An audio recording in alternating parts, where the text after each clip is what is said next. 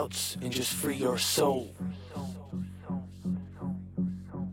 Your imagination is infinite, and your dreams are the compass. There's only one way to be.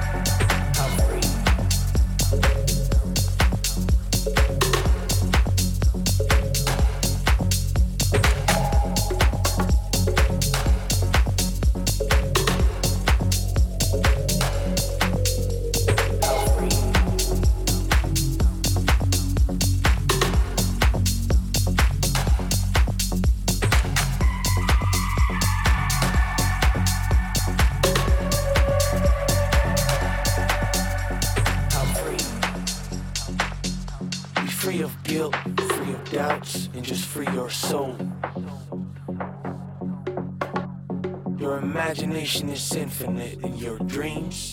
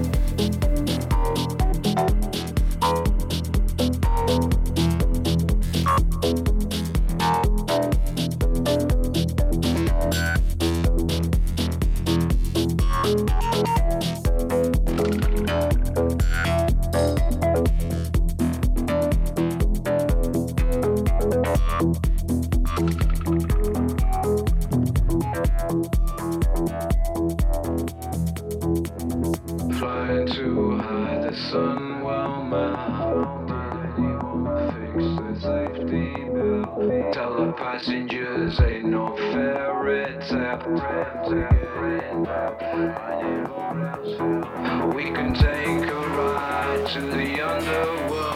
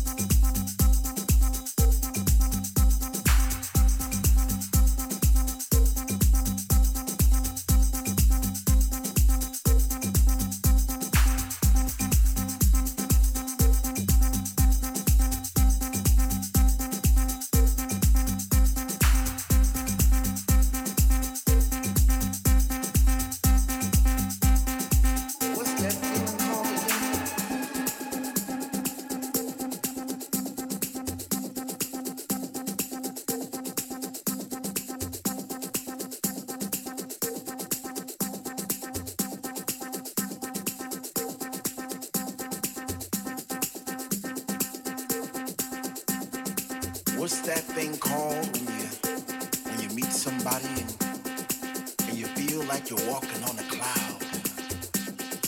And every step you made all your life, wrong or right, led you to this place right here, right now.